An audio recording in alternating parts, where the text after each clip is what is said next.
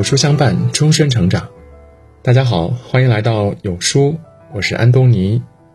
今天我们要分享的是佩洛西窜访台湾，冷静下来谈谈这六点。相信这几天呢，很多人都在为佩洛西抵台一事气愤连连。八月二号晚上，我们的外交发声和舆论谴责没能拦住佩洛西的专机，佩洛西阴谋得逞且顺利落地。社交平台上一片哀嚎声，觉得我们输了，这是新的国耻。佩洛西落地后，我军宣布要围绕台湾本岛，在六个地区同时进行实弹军演。但是很多网友依然觉得受伤。没有一鼓作气把佩洛西的专机打下来，他走后再搞多大阵仗的军演都不能抚慰国民的耻辱感和集体的创伤。心理学上有句话说：“通往失望的路都是由过度期待铺就的。”佩洛西窜访台湾，我们没有拦住，让很多人觉得很受伤。其实和我们前期的过度期待有关。在多方舆论下，我们要么信誓旦旦地断定佩洛西不敢来，要么一口咬定佩洛西只要敢来，我们就会把他的专机打下来。这让很多负面情绪积攒的国民产生了过度期待，并在佩洛西窜访台湾成功落地后感到被打脸。台湾问题是我们国家的遗留问题，也是我们人民的心头之痛。因为遗留太久，解决起来特别棘手，幻想一夜之间就能解决，是注定要失望的。佩洛西窜访台湾背后的大国博弈和政治暗涌，不是我们这些平民百姓能够说清楚的。冷静下来，结合心理学的常识，我想谈一谈这六点。第一，越是顽疾，越需要小步快走。小步快走，这是心理学上关于改变的一个词汇，说的是越是特别深刻的情感伤痛，越是特别恶劣的顽疾，越要给自己时间。去从一步、两步、三步开始改变，并做好前进五步、后退两步，但终究在前进的反复。但只要你在小步前行，只要你在不断努力，只要你在一直改变，伤痛最终都会过去。你也必将用新的习惯和经验战胜旧的思维和行动。台湾问题是中国人心头上长久的痛。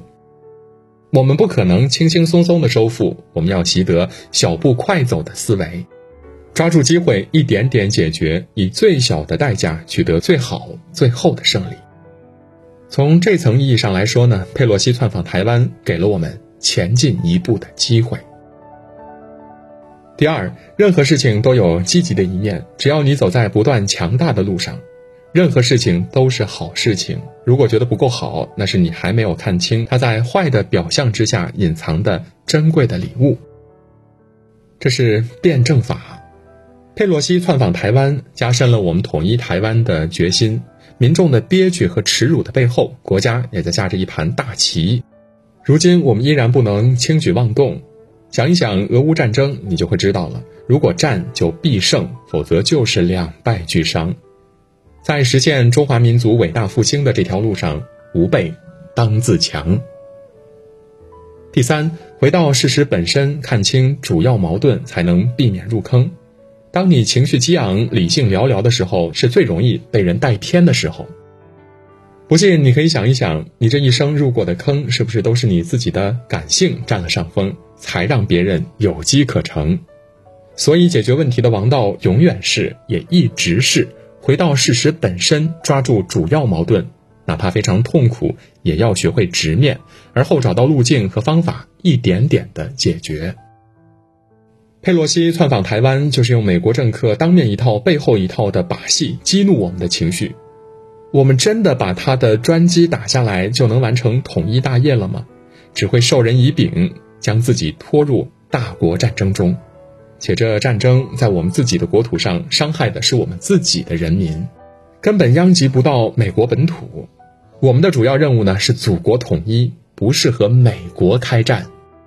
如果将来我们在收复台湾的过程中，美国用武力阻止、干涉我们的内政，我们自然会反侵略、保家卫国。挑起战争和自卫反击是两回事儿。作为韬光养晦的民族，我们不会主动挑起战争。我们要做到师出有名，站在长远角度看清形势，是避免矛盾扩大化的一种斗争策略，也是在国际舆论中站得住脚的生存智慧。第四，狗腿子和墙头草注定都是牺牲品。自古以来，狗腿子和墙头草都不会有好下场。为什么呢？因为他无法自保的奴性和摇摆不定的属性，决定了他最终必然是强强斗争的牺牲品。今日在佩洛西窜访台湾问题上，蹦跶的越欢的人，将来会摔得越疼。中国人不好战，但是中国人记仇，包括内部的敌人和汉奸，会永远被钉在耻辱柱上。第五，堡垒都是从内部攻破的，我们最需要的是士气和团结。网络上的各方舆论并未消减。作为普通人呢，我理解大家对国家早日统一的热切期盼，对台独分子的极度憎恨，对某些大国政客的极其厌恶。但是打仗靠的是真枪实弹，而不是敲敲键盘。别有用心的人此刻最希望看到的就是不费吹灰之力，让我们自己人先乱起来，丧失斗志，不再团结。真正的爱国者是做好自己，服从大局，心怀赤诚，不丢希望。我们团结一致，拧成一股绳，敌人才无机可乘。第六，我们内心最真实的想法，往往就是事情的答案。我在坐出租车时和司机交流佩洛西窜访台湾一事。九零后的年轻司机说：“非常气愤美国政客的丑恶嘴脸，但真的不希望打仗。疫情这几年已经够难了，一旦打仗呢，后果不敢想象。”是的，普通人最朴素、最真实的想法，不过是一家人整整齐齐、安安稳稳的过一生。就在此刻，我们每个人都可以扪心自问：你希望中国裹进战争里吗？如果你的答案呢是不希望，那就不要跟风在网上说风凉话了。当然了，你也会问，别人都欺负到我们家门口了，难道我们也要任人欺侮吗？不会的。佩洛西离开台湾后，好戏才拉开帷幕。